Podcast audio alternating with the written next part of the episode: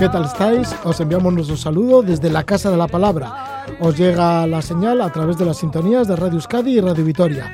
También os podéis localizar en diferentes plataformas de podcast. En esta nueva edición de La Casa de la Palabra, pues vamos a contar con Laura Ibarra Talenti, autora de Diario de una campesina.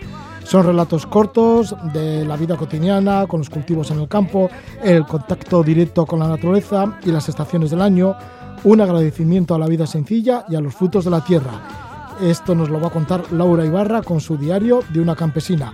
Laura, que vive en un pueblo de Asturias, en el concejo de Lena, que se llama Zureda. Estaremos también con Ignacio Calatayud. Él es odontólogo, ha organizado varias expediciones médicas al interior de los territorios liberados del Sáhara Occidental, en lugares como Tifariti. Hasta allí pues ha pasado consulta, consulta dentista a nómadas que viven en aquellas extensiones apartadas de toda civilización. La situación ha cambiado en los últimos tiempos al reiniciarse la guerra entre el Sáhara Occidental y Marruecos. La situación en los territorios liberados ha puesto difícil, nos lo contará Ignacio Calatayud. Además de estar en el desierto del Sáhara, también nos vamos a acercar a diferentes desiertos de la península ibérica y de Canarias. Lo hacemos a través del fotógrafo Luis Sáez, que expone en el Museo Nacional de Ciencias Naturales de Madrid y expone una muestra con el título de Desiertos de España. Son 37 imágenes de este artista murciano eh, que aparecen en parajes áridos de lugares como Guevas en Murcia, Tabernas en Almería, Los Colorados en Granada, Fuerteventura, Los Monegros o las Bardenas Reales. Y también pues Luis Sáez ha dado la vuelta caminando a la isla de La Gomera, en donde ha fotografiado sus cactus. Esto es el contenido de la Casa de la Palabra. Comenzamos ya. Estamos con Laura Ibarra y su diario de una campesina. thank you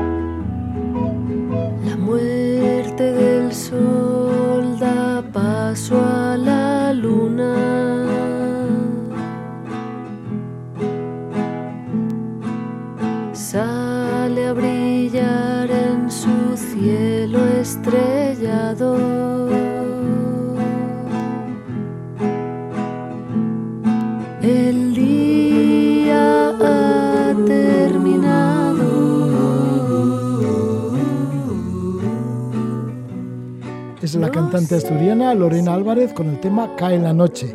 Enseguida tenemos conexión con Asturias, en donde estaremos con Laura Ibarra, autora del libro Diario de una campesina.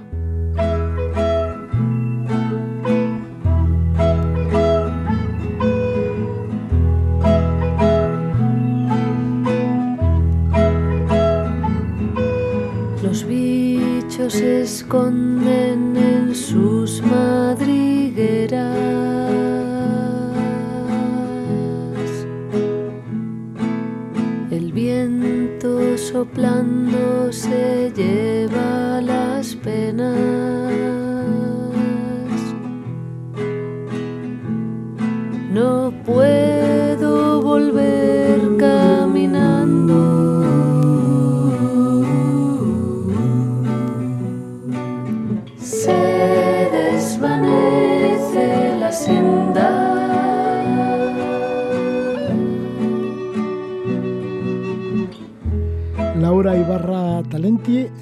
de Diario de una campesina. Son breves textos escritos por una campesina y madre de dos niños que se dedica a la agricultura en la montaña. En la soledad ha escrito muchas observaciones de la naturaleza y ha plasmado muchos de sus pensamientos. Laura Ibarra Talenti nació en Oviedo en el año 1974. Estuvo estudiando arquitectura en Pamplona, se interesó por la arquitectura sostenible, la bioconstrucción y se fue al Pirineo Navarro.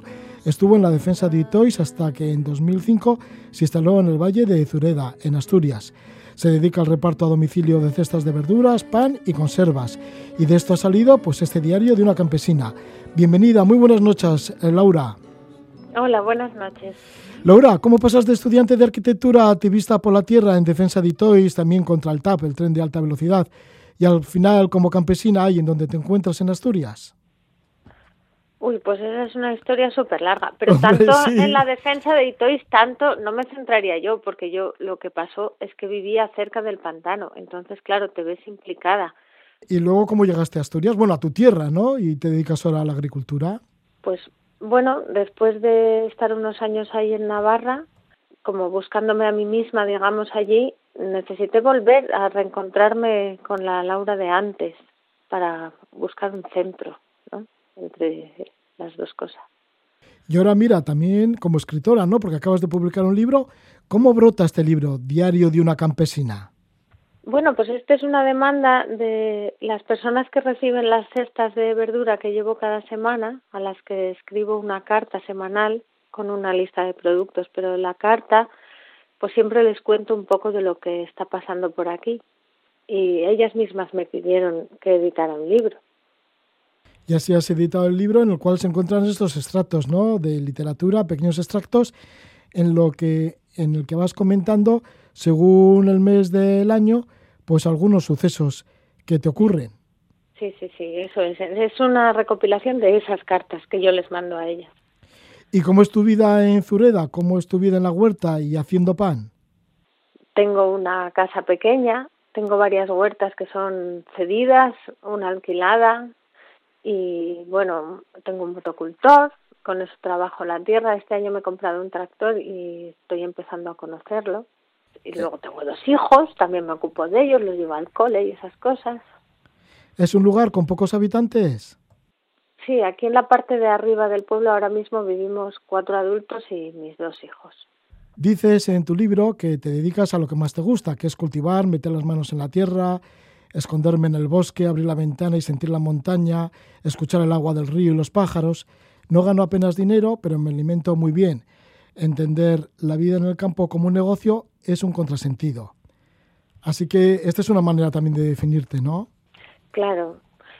No solo, eh, ahí la clave en lo de pero me alimento muy bien es que no solo te alimentas de la comida, ¿no? Te alimentas de todo lo que vives en el día a día. De, te alimentas de belleza cuando la ven tus ojos, por eso decoran, la gente decora los pisos, decoramos las casas, hacemos el espacio hacia lo que a nosotros nos parece bello. Y también te alimentas de lo que respiras, de lo que hueles, el tipo de aire que tienes alrededor, de lo que escuchas y de cómo mueves el cuerpo. Entonces, como la vida en el campo te obliga a estar muy en contacto con la naturaleza y a moverte mucho, pues al final te alimentas bien. Sí. También asocias la naturaleza a lo común, porque dices que no existe la imagen de un árbol en medio de la nada, siempre hay algo asociado a este árbol. Claro, se dan muchísimas interacciones, muchas de ellas microscópicas que ni las vemos y otras son energéticas todavía casi ni se conocen, eso se está estudiando, cómo se comunican los árboles entre sí, las plantas. Y, yo observo a veces muy sorprendida cómo se comunican animales de diferentes especies entre sí también. Todo está relacionado y todo se necesita. Y si una cosa muere, pues muere otra. Y los humanos pues también funcionamos un poco así, pero con tantas palabras y pensamientos pues nos cuesta a veces verlo, ¿no? Suele recordar a tus niños que nada nos pertenece, somos nosotros quien pertenecemos a la tierra. La tierra permanece y nosotros pues nacemos y morimos, aparecemos y desaparecemos, hacemos papeles, escrituras, ese tipo de cosas, pero luego eso todo en realidad no es nada comparado con el tiempo que lleva el planeta aquí, ¿no? Te fijas mucho también en el canto de los pájaros. El carpintero sí. dices que es como una risa ligera y también la carpintera. El... O la carpintera, ¿no? Que es la que sí. canta. Sí, es la carpintera. Sí. Hmm. Y luego también el canto del mirlo, que dices que hacen frases y hacen párrafos, ¿no? Y te preguntas cómo pueden ser esas conversaciones entre los mirlos. Claro, ¿qué dirán? Porque no dicen todo el rato lo mismo. No dicen, hace sol, hace sol, tengo hambre. No, dicen cosas diferentes. Entonces, ¿qué, no? Me pregunto mucho qué querrán decir. Ojalá pudiera entenderles. Sí, porque sí, dices también que te encantaría hablar como un pájaro. sí. sí. Pero no sé ni silbar. Así que nada. También abogas por vivir de forma coherente con lo que es la naturaleza, ¿no? Porque muchas veces miramos imágenes de playas, de ríos contaminados, con basuras, están en los incendios, se habla mucho del cambio climático. ¿Y cómo es esa forma de vida coherente? ¿Cómo te parece a ti que tenía que ser? Bueno, solo somos un ser más. Deberíamos estar en equilibrio como el resto de los seres vivos que hay, que no hacen daño a los de alrededor, que toman lo que necesitan eh, solo y no destrozan, ¿no? Que existe la vida y existe la muerte y la destrucción en la naturaleza, pero eso son como fuerzas más grandes, pero los seres vivos que habitamos el planeta, el único que destruye es el nuestro. Ahí está la cosa, ¿no? Y luego también comentas, por ejemplo, el tema que se habla de la brecha digital en los pueblos. Los pueblos que están así como muy recónditos, como pueda ser igual vuestro caso, ¿no? Pero dices que tiene muchas más ventajas vivir en estos pueblos, más que esto de la brecha digital, porque una gran ventaja puede ser los paseos junto al río, el amanecer con el cielo despejado, las montañas nevadas de fondo. Y esto en la ciudad no suele pasar. Mm, aquí tenemos esa brecha, no es brecha digital, pero es otro tipo de brecha, ¿no? Y bueno, y sobre todo la gestión del tiempo, que decides tú lo que haces y cuándo y si puedes o no y estás más acorde a tus propios ciclos, a si estás enfermo o un día que está nublado y te apetece quedarte en casa, puedes hacerlo. En cambio, en medio de, bueno, sobre todo es con el trabajo asalariado, ¿no? Que vas más, tienes que cumplir un horario y no te puedes permitir escucharte a lo mejor. Y luego, pues al final del día parece que muchas de las noches las pasas bien, ¿no? Porque dices que has dormido como una niña pequeña o que has dormido como un osito. O sea que estás a gusto, ¿no? Eso es cuando duermo bien. Pues lo digo porque qué placer.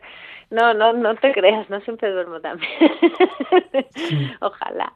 Ya, porque, muchas, porque hay mucha tarea también en el campo, ¿no? Y en la huerta. Claro, a veces estás demasiado cansada y bueno, preocupaciones hay como en cualquier sitio, ¿no? La, madre siempre tiene preocupaciones por sus hijos o por la economía o lo que sea. Sí, hablas también durante el mes de abril, pues que está ya la primavera en todo su esplendor, que llega el mes de mayo y que no hay tregua, que hay mucho que plantar, limpiar los cultivos, preparar la tierra, así que no es fácil, ni mucho menos, ¿no?, la vida en el campo, con la huerta. Bueno, es trabajosa, pero fíjate que va de acuerdo con el ciclo solar. Entonces, en abril, en mayo, cada vez los días son más largos y dan para más. Y puedes hacer más cosas, pero claro, llegas al agotamiento.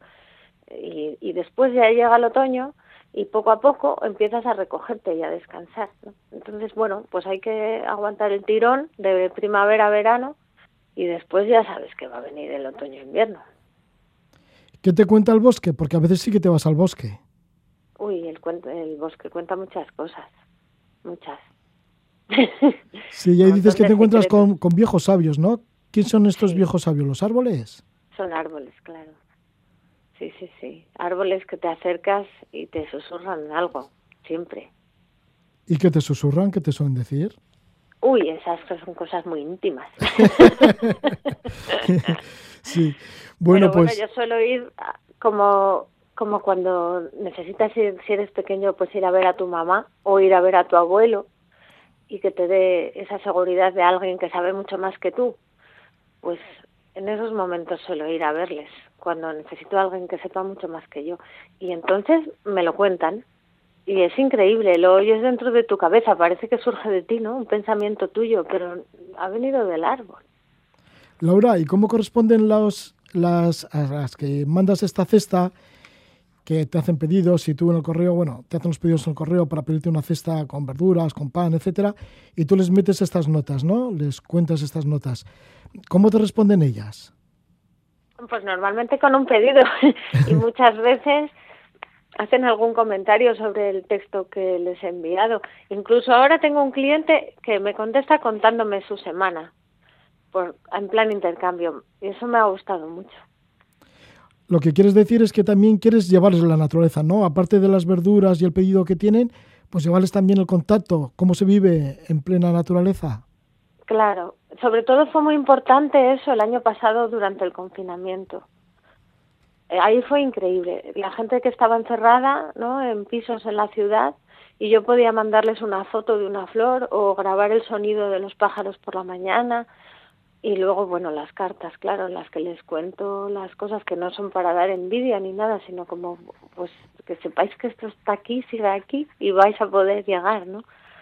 Laura, pues nos lees un texto, una parte de un texto, un extracto, por ejemplo, de la página 56, que corresponde al mes de agosto, porque ya hemos dicho, todo el libro está dividido en, en meses y nos situamos en agosto. Si nos puedes leer unos párrafos. Sí. Desde que vine, hace ya 14 años, tuve encima las miradas de mis vecinas y vecinos y sus opiniones basadas en sus tradiciones y costumbres, que en resumen venían a decir que del campo no se puede vivir. La hippie esa. Con el tiempo y mi trabajo algo de respeto me ha ganado y estoy segura de que cuando me muera alguien dirá que tenía sentido que yo hiciera esto, porque del campo no se hace dinero, lo, lo sé bien, pero hoy por hoy dinero no se hace en ningún sitio y me siento tan libre. No trabajo para nadie, sobre mí sobre, solo mandan las nubes. El tiempo lo organizo yo como quiero, como necesito, a veces como puedo. Si llego, llego, y si no llego a todo, pues una pena, ¿qué se le va a hacer? Lo que hago me gusta y me hace feliz. No creo que tengamos más obligación en la vida que mantenernos vivas de la mejor manera posible, encontrar lo que nos mueve y dedicarnos a ello con pasión. Vender nuestro tiempo, nuestra vida, al fin y al cabo, a cambio de dinero es el mayor error. Este sistema basado en el dinero y en el consumo esclaviza, empobrece, destruye. La belleza de la humanidad desaparece hasta que la humanidad pierde la humanidad misma y entonces solo somos monstruos. Y mientras tanto, las vecinas a la hierba como cada verano, y yo limpio chiribías en completa paz, hundiendo los pies descalzos en la tierra seca.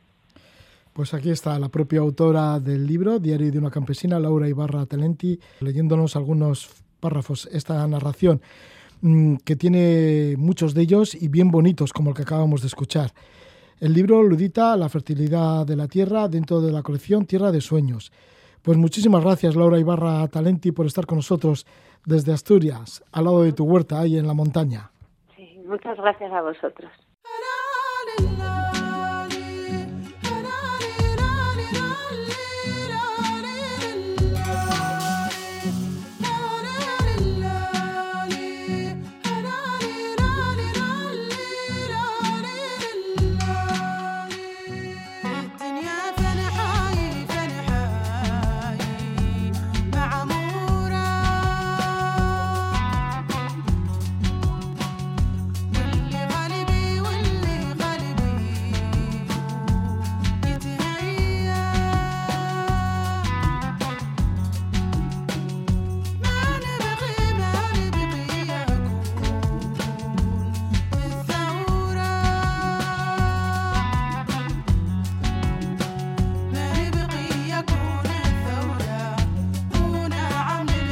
Es música del desierto, la hace Asisa Brahim. Ella es del Sáhara Occidental y el tema que escuchamos es Muyayán, de su disco Saharí. Enseguida estamos con Ignacio Calatayud, dentista voluntario en los territorios liberados del Sáhara Occidental.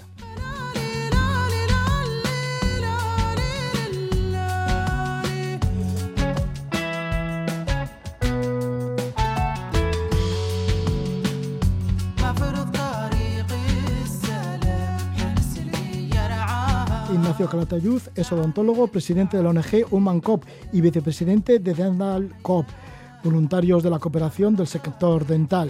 Desde el año 2014, desde hace ya siete años, han realizado campañas médicas en los territorios liberados del Sáhara Occidental, en lugares como Tifariti, Berlejlú y Mejarís donde no llega la asistencia médica.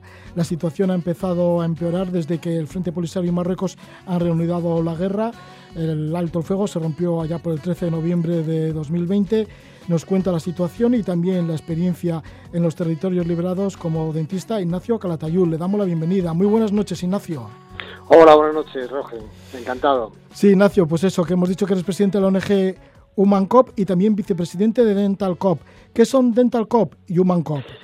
Bueno, eh, somos una organización de voluntarios eh, que llevamos trabajando en África bastantes años y que, y que nos hemos dedicado principalmente a campañas de voluntariado en odontología, pero que específicamente en el Sáhara, desde hace siete años, pues hemos trascendido la, la especialidad de dental, digamos, y, y, estamos abarcando otras, otras áreas médicas, ¿no? Sí, porque como Dental Cop, que erais solo dentistas. Exacto, dentistas, auxiliares, higienistas y nos desplazábamos a distintos, sí, seguimos haciéndolo a distintos lugares de, África, eh, pero desde hace siete años, como te digo, pues el, por las condiciones del lugar y por la, excelente acogida de la, de la contraparte local, en este caso el Ministerio de Salud saharaui, pues hemos podido desarrollar eh, campañas de, del resto de especialidades médicas. ¿Por qué vuestro compromiso como voluntarios? Porque sois voluntarios, vais por propia voluntad y de manera altruista. Sí, evidentemente, pues bueno, el voluntariado tiene siempre un, componente muy personal, ¿no? Es una, es una cuestión de, de, de, una motivación, digamos, relacionada con el compromiso, con la responsabilidad individual, con el, el, querer ayudar y no saber cómo, y de ese modo, pues nosotros, digamos, ponemos, eh, ponemos fácil la experiencia del voluntariado a todo aquel que quiere, que quiere acercarse, y no solo dentistas, eh, como digo, sino de, otras áreas e incluso no sanitarios que también acogemos en nuestras comisiones. Ignacio, ¿cómo son los territorios liberados del Sáhara Occidental? Bueno, que vamos a decir, ¿no? Que desde el año 1975, cuando fue invadido Marruecos eh, cuando Marruecos invadió el Sáhara Occidental, pues está el territorio ocupado por Marruecos, está también el territorio liberado, que es en donde vosotros actuáis, y también están los campamentos de refugiados de Tinduf. ¿Cómo son estos territorios liberados del Sáhara Occidental? Sí, bueno, es, una situación un poco curiosa, porque yo antes de llegar al Sáhara, creo que como la inmensa mayoría de los españoles, podía tener una idea de lo que era el Sáhara, saber que el Sáhara estaba ocupado por Marruecos, y que eh, existían unos campamentos de refugiados saharauis en Argelia, ¿no? que estaban ahí parados desde, desde, desde, hace décadas. Pero desconocía totalmente que un tercio del territorio del propio Sáhara, pendiente de descolonizar, pues que ese, ese tercio estaba controlado por los saharauis y que bueno ellos de, ellos denominan zona liberada o territorios liberados ¿no? y, y, fue curioso encontrarnos con esa realidad que desconocíamos totalmente ¿no? Eh, y bueno a la hora de, de plantearnos el, ir aquí fue por, por eh, conocer un poco la realidad y ver que el 99% de la cooperación internacional pues se desarrollaba en los campamentos de refugiados pero que, en la zona liberada, un tercio del territorio, como digo, y con una población eh, nómada, pues entre 20 y 30.000 o 40.000 habitantes, no, se sabe exactamente cuánta gente vive allí, porque no hay censos, lógicamente, y es una zona muy extensa, de, de 1.500 kilómetros de longitud, pues nos enteramos que allí no llegaba nadie, que no llegaba la asistencia la asistencia sanitaria eh, internacional y que los pocos centros de salud que existían allí pues no tenían médicos, solo tenían enfermeros con un, eh, escasísimos recursos y fue pues bueno el decidir el, el, ir para allá e intentar hacer una, una, una labor de apoyo y de asistencia médica regular. ¿Cuáles son esas condiciones cuando os acercáis allí a los territorios liberados del Sáhara Occidental?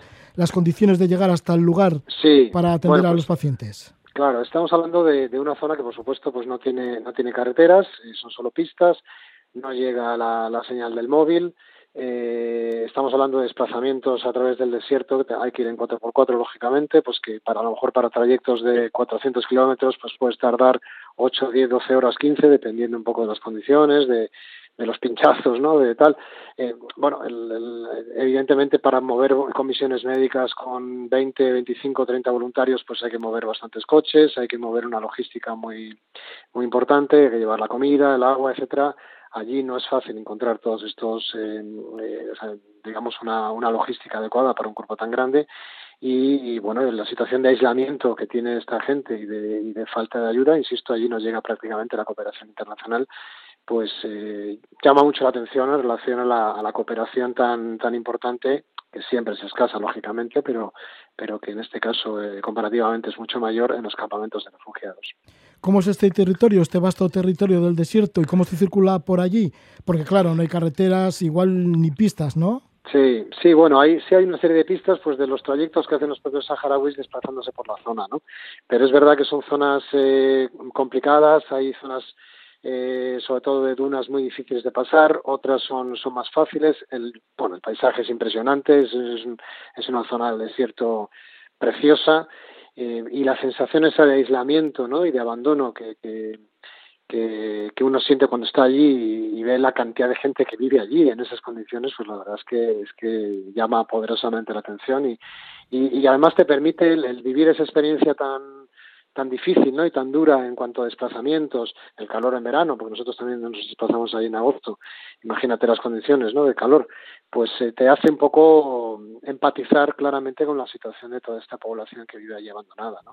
y, pues la escasez de agua, eh, eh, como estamos hablando del tema de la falta de comunicaciones, eh, etcétera, pues, pues la verdad es que son unas condiciones muy duras y, y bueno, esta gente lo, lo, lo vive con, lo vive con, digamos, con incluso con orgullo, porque al fin y al cabo ellos dicen que viven en su tierra liberada, es decir, ellos no, no se consideran refugiados, no son exiliados, están en su propia tierra y en ese sentido eh, esas condiciones tan duras las viven con orgullo y, y la verdad es que es, es admirable.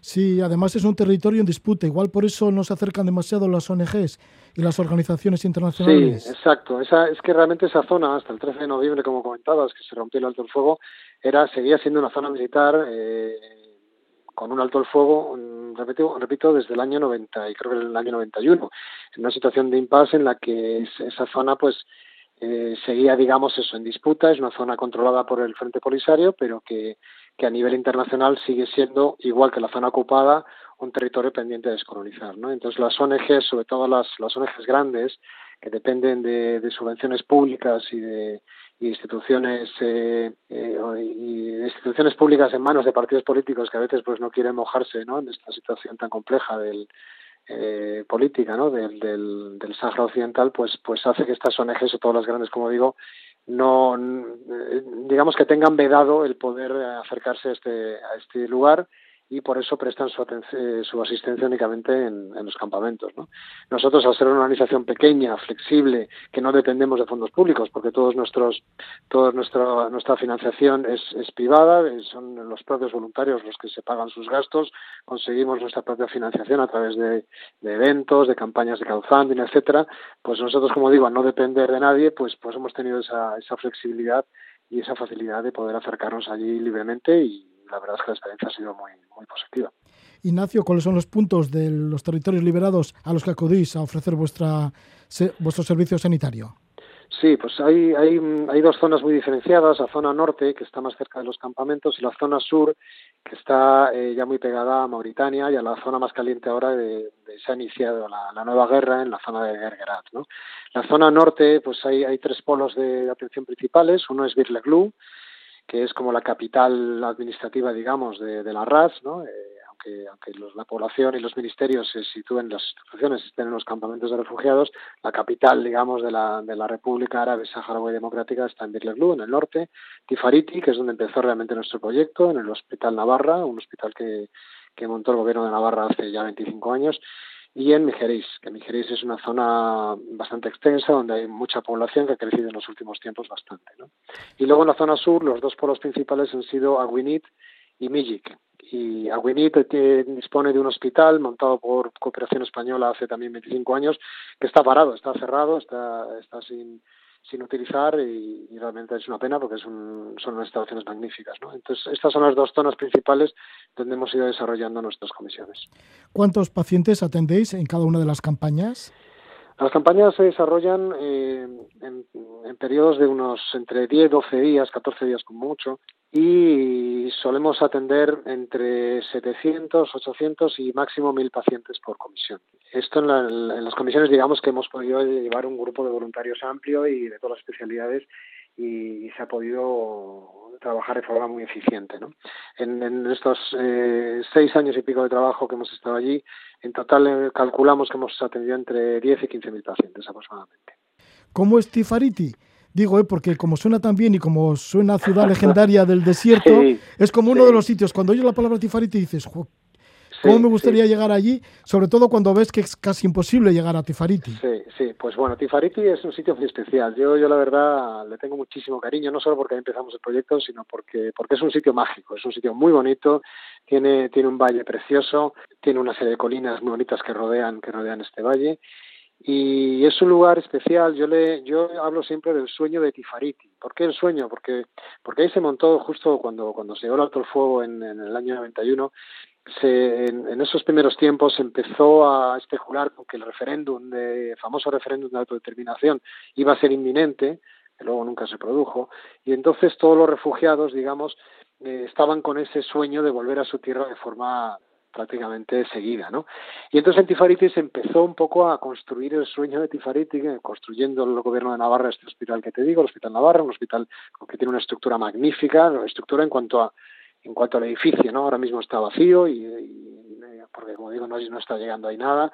Eh, una serie de, de, casas ¿no? que se construyeron, unas casas magníficas eh, como si fuera una pequeña urbanización, que, era, estaba previsto que ahí abriera, o sea, que, se construyeran, digamos, tres veces ese número de casas, que en teoría, en teoría eran para, para acoger a los refugiados que iban a volver desde, desde Tinduf, ¿no? Y eso quedó parado, quedó totalmente parado, quedó como, un, como un pequeño hospital y una pequeña urbanización fantasma, ¿no? Entonces es, muy bonito, pero también, pues, evidentemente es un lugar eh, triste por todo lo que hay detrás, ¿no? ¿Cómo está la salud de los pacientes que atendéis? Hay estos nómadas. ¿Cómo está la salud dental de ellos? Bueno, la salud dental te puedes imaginar, es, eh, está en muy malas condiciones en toda África en general, pero, pero hay una serie de condiciones particulares de, de la población saharaui que, que, hace que sean especialmente malas. ¿no? Primero, el, el, el, la calidad del agua. La, los pozos de agua que hay en toda esta zona, pues en general tiene una mala calidad del agua. Solo en Digeris hay un agua bastante buena, pero el resto de lugares tienen pozos con una calidad muy mala, que, acompaña también en muchas ocasiones con, con, lo que nosotros llamamos fluorosis. La fluorosis es una intoxicación por flúor. Si el flúor, todo el mundo entiende que el flúor es bueno para los dientes, pero si es excesiva, el agua de bebida tiene excesivo flúor, pues al revés, lo que hace es que el diente lo, lo, lo debilita muchísimo. Eso por un lado, y por otro lado la dieta. Unos hábitos de dieta muy, eh, muy nocivos, principalmente por el té. Lo toman muy, muy, muy, muy azucarado, muy azucarado, que eso pues genera también pues unos índices de diabetes enormes, ¿no? Pero a nivel dental, pues estas son las dos condiciones principales que hacen que, que, que la situación de su patología oral pues sea, sea terrible, ¿no? Y por supuesto pues con el añadido de que la asistencia dental en la zona liberada es, es nula. ¿Cómo son las intervenciones ahora en esta zona liberada en tiempos de guerra? ¿Cómo acudís hacia allí? Pues ahora mismo, desgraciadamente, no podemos, no podemos acudir. O sea, la situación ahora mismo en, toda la zona liberada es, es, frente de guerra. Nos están llegando noticias eh, con cuentagotas, pero nos llegan noticias sobre, sobre lo que está pasando por allí. Hay, hay bombardeos. El Hospital Navarra, que te digo, donde tenemos toda nuestra farmacia, nuestro equipamiento, nuestra clínica dental, y, bueno, digamos que teníamos ahí, era nuestro almacén principal desde el cual que todas las campañas las organizábamos, pues ahora mismo está cerrado y nos están comentando que, que el, Ministerio de Salud saharaui está pensando en, evacuar todo ese equipamiento porque temen que los, que los marroquíes puedan bombardear el hospital, ¿no?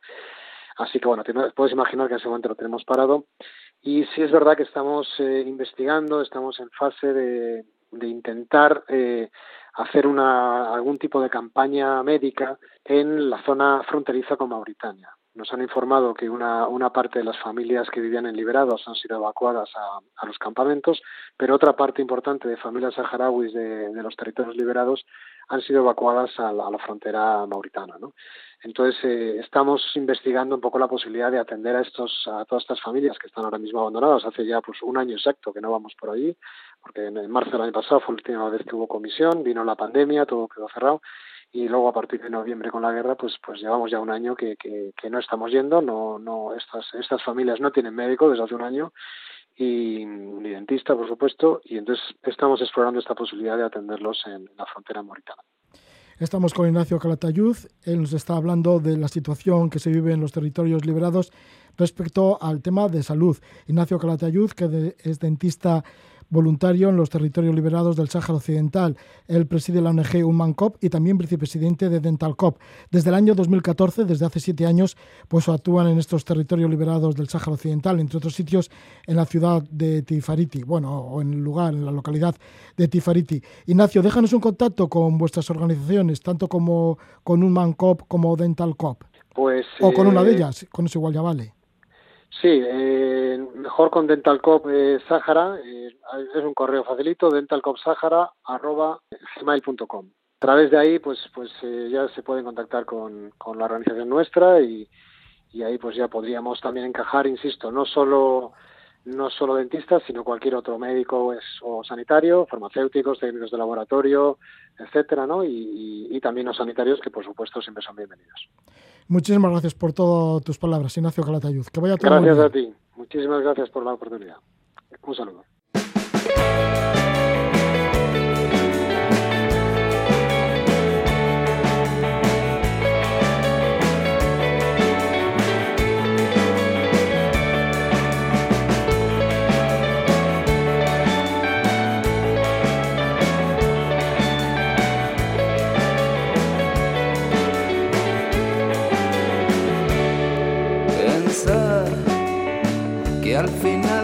Camino solo hay otro camino y otra vez empezar. Soñar que no existe el destino, que mañana si quiero yo me pongo a cantar.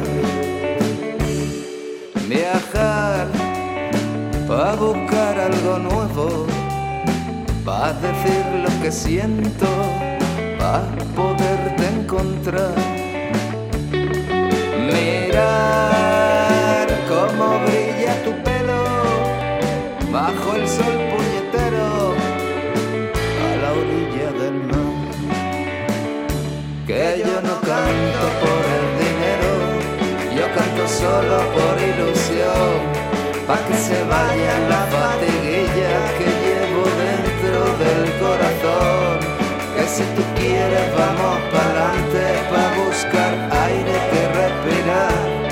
La vida entera pasa delante de tus ojitos que son el mar y el mar hoy parece Es el grupo Leones, son de Almería y hacen música western, surf, bolero, copla, música mediterránea, toda esa mezcla.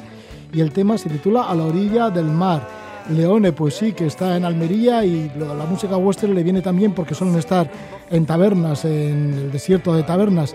Y es que el desierto de tabernas y otros desiertos de la península ibérica aparecen en una exposición de nuestro invitado, que es el fotógrafo Luis Sáez. Él es de Murcia y bueno, en realidad él es mm, artista multidis- multidisciplinar, porque además de fotógrafo también es pintor, es viajero vocacional, ha visitado más de 70 países y ya ha realizado cuatro exposiciones. La primera fue en el año 2016 con el título de Kashgar sobre esta ciudad de la Ruta de la Seda que se encuentra en China. Luego también tiene otra exposición sobre Ganges, el río sagrado. También Albania 1996 versus 2018 de dos viajes que ha hecho a Albania. El primero en 1996 justo encontró una situación bastante conflictiva de un país que no tenía luz, que no tenía agua. Volvió en el año 2018 y se encontró con una Albania totalmente diferente, como muy avanzada ya y limpia y demás. Y última, la última exposición pues lleva el título de Desiertos de España y se encuentra en el Museo Nacional de Ciencias Naturales de Madrid. Le damos la bienvenida a Luis Sáez. Muy buenas noches, Luis. Hola, ¿qué tal? Buenas noches. Hablábamos del desierto de Tabernas de Almería, pero sí que recoges otros muchos desiertos, hasta el de las Bardenas Reales en Navarra. Hasta allí llegué, hasta allí Sí, llegué. sí, porque te has recorrido mucho. Sobre todo, ¿en dónde están los desiertos en España? Principalmente en la zona este de, de la península, ¿no? Bueno, también tengo alguna fotografía que tomé en las Islas Canarias, pero principalmente en la parte este. Y sobre todo en el rincón sureste, ¿no? En, en la región de Murcia, en la parte más oriental de, de Andalucía, en las provincias de Almería y Granada, y ya siguiendo rumbo norte por la zona del Ebro. En Zaragoza, en los Monegros, y también las Bardenas Reales de Navarra, que es un paisaje realmente excepcional y- y muy bonito. Si empezamos por tu región, el Murcia, ahí está el desierto de Jebas. ¿Cómo es este desierto de Jebas? Que parece que hay bastantes barrancos y además barrancos curiosos, ¿no? Porque son blancos. Sí, son unas formaciones muy muy curiosas, un terreno muy muy blanco que, deslumbra, sobre todo los días luminosos, los días de verano es un- una luminosidad increíble. Está junto a la rambla de, de Algeciras, hay un pequeño embalse y es un terreno totalmente desertizado, ¿no? Con escasísima vegetación y que van haciendo muchos caminos, entre las cárcavas van haciendo muchos caminos y realmente el escenario pues te, te traslada a otro, diríamos casi como a otro continente, ¿no? A otras zonas del, del mundo. Es un lugar realmente bonito y no muy no muy conocido, no muy conocido. Además de Jebas en Murcia, ¿cuál otros desiertos retratados o semidesiertos de tu región? Pues en mi región, por ejemplo, tenemos ahí un espacio muy pequeñito que se llama Maoya, que también está junto junto a la localidad de Abanilla, que es también un terreno blanco también reluciente y que es muy curioso de conocer. Es una zona que se llama la, la le llaman la Palestina murciana, ¿no? Porque junto a esta zona de Maoya también están los huertos de, del pueblo, de la localidad de Abanilla, con sus limoneros, naranjos y sus palmerales, que también te llevan a otros, a otros lugares. Te remarcaría también pues el Valle de Ricote, ¿no? que también fue muy conocido históricamente por ser el último reducto de la población morisca en, en España. Hasta el 1502 sobrevivieron los últimos moriscos aquí en el Valle en el Valle Ricote. Y es un paisaje muy curioso que te puede recordar al norte de África, la zona sur del Atlas, cuando ya entras al desierto, porque son valles muy, muy, muy verdes en el fondo, con una vegetación de, de tipo olivar y cítrico y unas montañas totalmente pegadas. Eso lo tenemos aquí, es como un oasis en, trasplantado en Europa, podríamos decir. Luis, ¿y estos semidesiertos, desiertos, bueno, zonas áridas en general, son poco conocidas? Eh, ¿Lo que has querido igual con tus fotografías es reivindicar estos lugares? Eh, sí, es una reivindicación estética, porque normalmente eh, se aprecia el paisaje más bien verde, lluvioso de lagos, que bueno, es una maravilla, y, bueno, por ahí por el norte pues tenéis ejemplos clarísimos, ¿no?, de que son paisajes preciosos. Pero quizás este paisaje, al ser más duro, también para el propio ser humano, que le cuesta mucho extraer su propio rendimiento, ¿no?, al terreno, pues un, un paisaje muy poco apreciado. Y también, por supuesto, estéticamente. A mí me parecen que son sitios que invitan mucho al paseo, ¿no?, incluso también a la reflexión y a la tranquilidad y al silencio mucho también. Es, sí, una especie de reivindicación estética este tipo de paisaje que no, no está demasiado valorado, eh, ya no digo a nivel estatal, sino incluso en la misma Europa, ¿no? Son paisajes como muy... no, no valorados justamente. Por otro lado, también es un pequeño toque de atención, ¿no? Porque estas zonas que sí pueden ser muy bonitas también se están ampliando, pues debido también a, a la acción humana que no siempre es la correcta sobre estos terrenos, de, destruyendo el suelo fértil y, y demás. Un ejemplo que ya un caso que ya conocemos, ¿no? que era la desertización, desertificación, perdón. Sí, y en, y en, Murcia pues ya has nombrado Maollas, también el Jebas, pero también hay una zona en donde hay unas rocas de areniscas que forman figuras que parecen casi esculturas humanas. Efectivamente, es en la zona de Bolnuevo, se llaman las gredas de Bolnuevo. Hay unas figuras, hay, quien le llama los fantasmas, ¿no? Que tienen como forma, son bastante bastante grandes, ¿no? Están justo, casi a la orilla del mar, ¿no? Como a 30, 40 metros de la orilla del mar y son unas formaciones muy curiosas que parecen como figuras humanas. Esta zona es muy bonita, la zona de Bolnuevo es, un, es una zona de calas eh, prácticamente, sí, desiertas, y allí está incluso muy cerca también de esta costa, allí mismo a escasos kilómetros de las figuras de Bolnuevo, se encuentra la isla de Cueva de Lobos, donde sobrevivieron casi, casi los últimas foca monje que hubo en la península ibérica. Esto en cuanto a Murcia, y si nos acercamos a Almería, ahí está pues lo que hemos nombrado, el desierto de tabernas, en donde se hacen las películas o se hacían las películas de spaghetti western. Bueno, todavía se utilizan, ¿no? Como platos de, de cine. Efectivamente, también, y también como reclamo turístico, también se, se utilizan para como visita turística. Sí, este porque hay, este, hay, espectáculos, ¿no? Escenificaciones. Sí, efectivamente, también. hacen también representaciones y espectáculos todavía. Después de haber abandonado ¿no? lo que es la industria cinematográfica, sobre todo no de directores italianos que estuvieron ahí bastante implicados en esto pero actualmente también es una zona de desarrollo turístico y vamos, yo creo que lo están haciendo bastante bien porque se está cuidando muy bien el entorno. Y es muy curioso pasear por este terreno tan blanco y tan salobre al mismo pie de Sierra Nevada prácticamente porque prácticamente la, la estás viendo no desde el mismo fondo de la rambla de tabernas pues ves ya las estribaciones de Sierra Nevada con, con nieve. Es un lugar muy mágico muy mágico muy bonito. Ya, y tiene que haber mucho contraste, ¿no? Entre Sierra Nevada, ya has dicho que está el desierto de Tabernas a los pies de Sierra Nevada con su nieve y esta zona tan de desierto. ¿Qué pasa? ¿Que Sierra Nevada igual le protege de las lluvias? Efectivamente, es lo, es lo que se conoce como el, efect, el efecto Foen, ¿no? Hace como un, como un freno, ¿no? como un muro. Las, las, la lluvia llega del Atlántico, entra por el estrecho de Gibraltar y al chocar con Sierra Nevada, que son, tiene una orografía bastante accidentada, muy alta, sobre los 3.000 metros, pues ahí tiene la lluvia. Entonces está lloviendo o nevando en Sierra Nevada o al otro lado, en la ciudad de Granada, y en cambio hacia el sur, hacia Tabernas, pues ya pues no, no cae ni gota, cae muy poco. De hecho, Tabernas y Cabo de Gata creo que está el, el registro de lluvia creo que está en torno a 150 litros por metro cuadrado anual, o sea, nada. Llueve más en el desierto de Sonora que, que en Almería, vaya. Sí, el desierto de Tabernas, pues que sí, que llega hasta el mar en Cabo de Gata. Y ya que has nombrado de Almería, has nombrado Granada también, con el tema de Sierra Nevada, y en Granada también hay varios desiertos que has retratado, por ejemplo, el desierto de los Coloraos. Los Colorados, efectivamente, el nombre, bueno, no hay que explicar mucho porque el terreno es muy, es muy rojizo.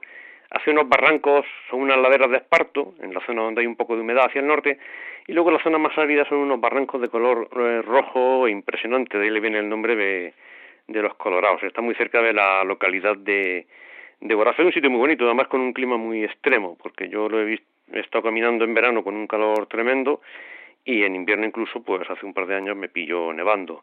Es un sitio de mucho de mucho contraste de, de temperatura y el paisaje el paisaje es bellísimo. Está muy cerca de la ciudad de Guadix también, que Guadix pues tiene un barrio troglodita que creo que tampoco es muy conocido y es un barrio pequeñito, pero tú puedes estar caminando eh, sobre las calles, a veces las calles pues se meten por encima casi de los tejados de las casas, entonces estás caminando entre chimeneas si te, si te pones a aventurar un, un poco.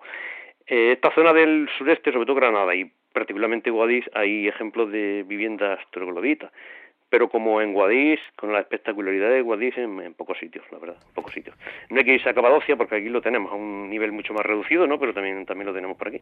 Seguro que conoces Capadocia. Eh, estuve en Capadocia, de hecho creo que fue mi, primer viaje allá hace como 30 años, más o menos, sí. Todavía lo recuerdo. Sí, sí. Bueno, pues de Guadix nos vamos a, más hacia el norte, de Granada, pues ya nos tiramos hacia Teruel. Ya nos estamos tirando un poquito para las tierras del Ebro, que también ha sacado varios desiertos por, por esa zona. Pero antes en Teruel están los barrancos de Barrachina. Barrachina, otro paisaje también muy, muy curioso, también un terreno rojizo, los barrancos que te pueden recordar un poco a los paisajes que hay en el al este de las montañas rocosas en Estados Unidos, ¿no? Los paisajes de Utah y Nevada y demás, con esos, barrancos y esas paredes. Es una, una rambla, esto no está muy, no está demasiado lejos de la ciudad de, de la propia Teruel, ¿no? De la capital. Y tiene un paisaje muy bonito, espectacular. Muy cerca también hay una zona de, de huertos y eso es lo que le hace también un contraste también muy bonito. Ya siguiendo hacia el norte, pues ya dejas Teruel. En Teruel también está, también retraté la zona de Alfambra, que son unos barbechos de color rojo intenso. Alfambra también la palabra árabe, ¿no? La palabra árabe aljamra, ¿no? Que es la roja, y el terreno allí es rojo, de un rojo muy intenso por la arcilla. Contrasta mucho cuando bajas ya hacia la zona del, del Ebro, ¿no? En la misma Zaragoza, que tenemos la localidad de Jaulín, que está representada en unos campos también de un blanco muy, muy intenso, hasta llegar a los monegros, que en tiempo también fue zona de pinar y demás, pero que fue deforestado. Y, ya, por supuesto, pues ya Valle del Ebro hacia arriba, pues llegamos hasta, hasta la Pacena de Navarra, que es una maravilla. Yo eh, no lo conocía, no, lo, conocía en mis sueños, pero no sé por qué, por una cosa o por otra, pues, todavía no me había embarcado a viajar allí. Y estuve, no era tanto, era como dos años o dos años y pico, y me pareció un lugar mágico, espectacular. Me pilló mal tiempo, pero aún así lo disfruté. Fueron tres días de lluvia, pero tuvo su, su gracia no estar ahí chapoteando en el barro, también tiene su, tiene su encanto. Sí, y en estos desiertos que visitas también te llama la atención sus plantas, los cactus, entre otras. Sí, los cactus, por ejemplo, bueno, principalmente, por supuesto, en, en, América. Lo he visto también en, en algunas zonas de Atacama, y pero es curioso cómo se han naturalizado en algunos lugares. Eh, te pongo el caso próximo de, de, que tengo aquí mismo, ¿no? En Murcia. Hablábamos de Maoya, pero puedo decir otros lugares. Las opuntias se han naturalizado aquí de tal manera que, bueno, viven perfectamente, ni se hielan en invierno, ni sufren, incluso a veces reciben menos agua que en sus propios desiertos de donde son originarias. Eso es muy curioso también y se han adaptado perfectamente. Eh, hasta tal punto que incluso han podido, han llegado a ser un problema en la zona de la Sierra de Orihuela, que está pues a muy pocos kilómetros de la ciudad de Murcia y de Magoya que estábamos hablando, pues hay un problema porque se está extendiendo también un tipo de cactus que es una cilindropuntia que se ha adaptado al terreno y vaya, pues se ha convertido en una plaga que no hay quien la controle. Además de estos desiertos peninsulares, pues también has estado en Canarias y has retratado el paisaje volcánico de Lanzarote, también el desierto de Fuerteventura y has dado la vuelta a La Gomera. Lo has hecho caminando durante cinco días y te has encontrado también en la parte sur con un paisaje bastante árido en esta isla de La Gomera. exacto.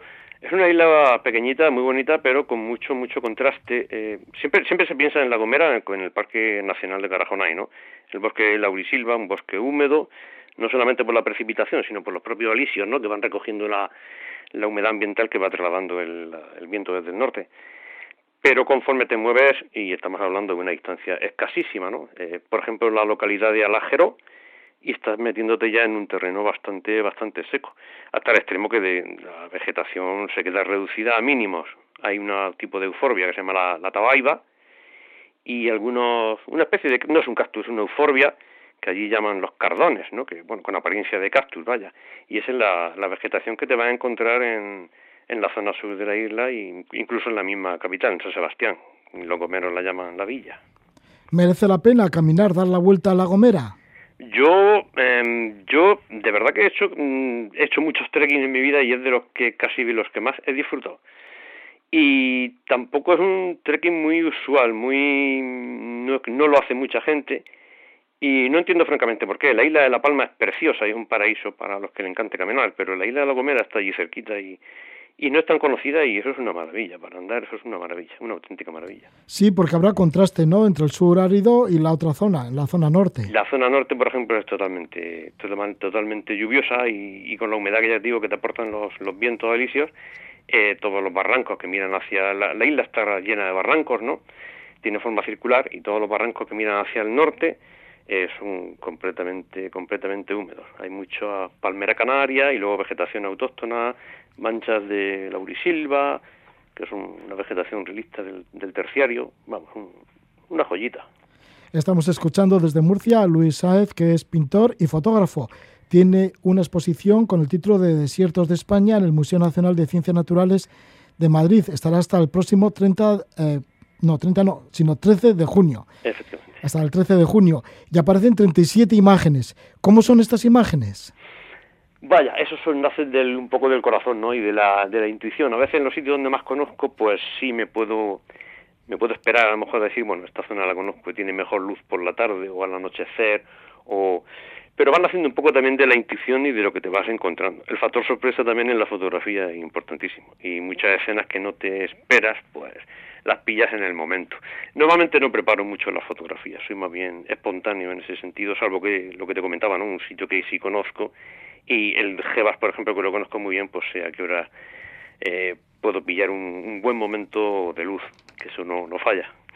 El desierto de Jebas, que recordemos está en tu región, en Murcia. Muchísimas gracias por esta conexión, Luis Saez, y que vaya bien con esta exposición, Desiertos de España. Gracias por hablarnos de los desiertos de España. Muchísimas gracias, gracias, Raúl, gracias.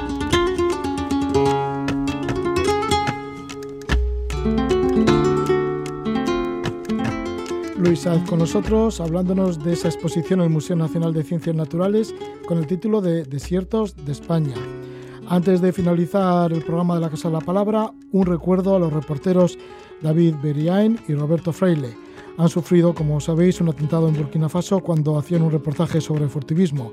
Viajaban en una patrulla antifurtivos que ha sido atacada en este país. Nos vamos y lo hacemos con la música de Idoya y Iñaut El Orrieta, con un disco que acaba de aparecer eh, de Idoya y el tema en el que colabora es Artículo A.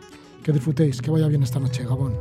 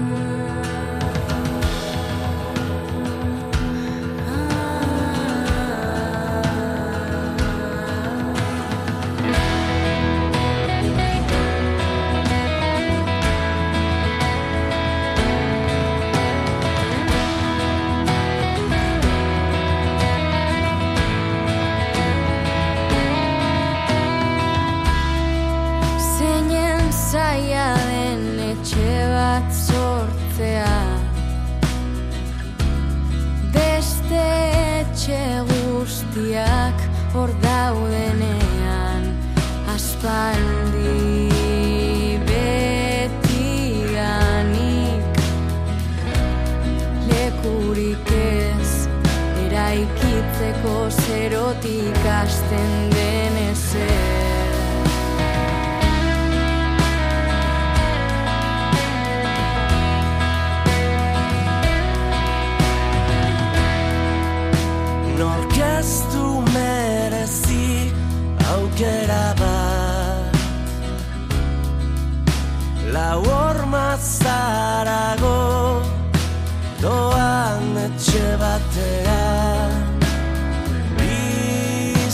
secò Zutondo baten Epeltasun goxora itzultzeko. Zalantzaren lurraldean Oinak elkarrotuta dantzatzera. Kondenatu l'urarean ogn'quel eh, escoar esse erro.